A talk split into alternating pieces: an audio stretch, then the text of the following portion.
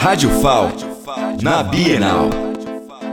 Diretamente da Bienal do Livro, estamos com Tainá Carvalho, que está lançando o livro de poesias Rimas Livres para Efeitos Colaterais.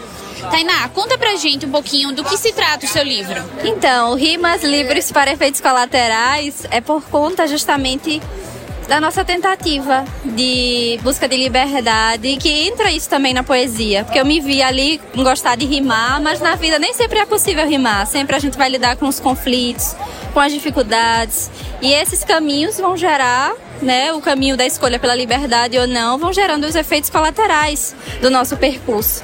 Então, esse livro foi surgindo a partir dessas inquietações, do que é escrever, do que é ser livre na vida e ser livre na escrita. Certo. E conta pra gente é, como tá sendo a experiência de lançar esse livro aqui na décima Bienal. Ah, é muito emocionante, porque já é um espaço que eu gosto muito desde pequena, é um espaço muito querido e ele tá incrível esse ano. Eu fiquei muito emocionada de ver e tá aqui fazendo parte disso, essa, essa estímulo para que autores alagoanos também possam fazer parte. Isso é muito legal, muito bom. Da Bienal do Livro, Carolina Luna.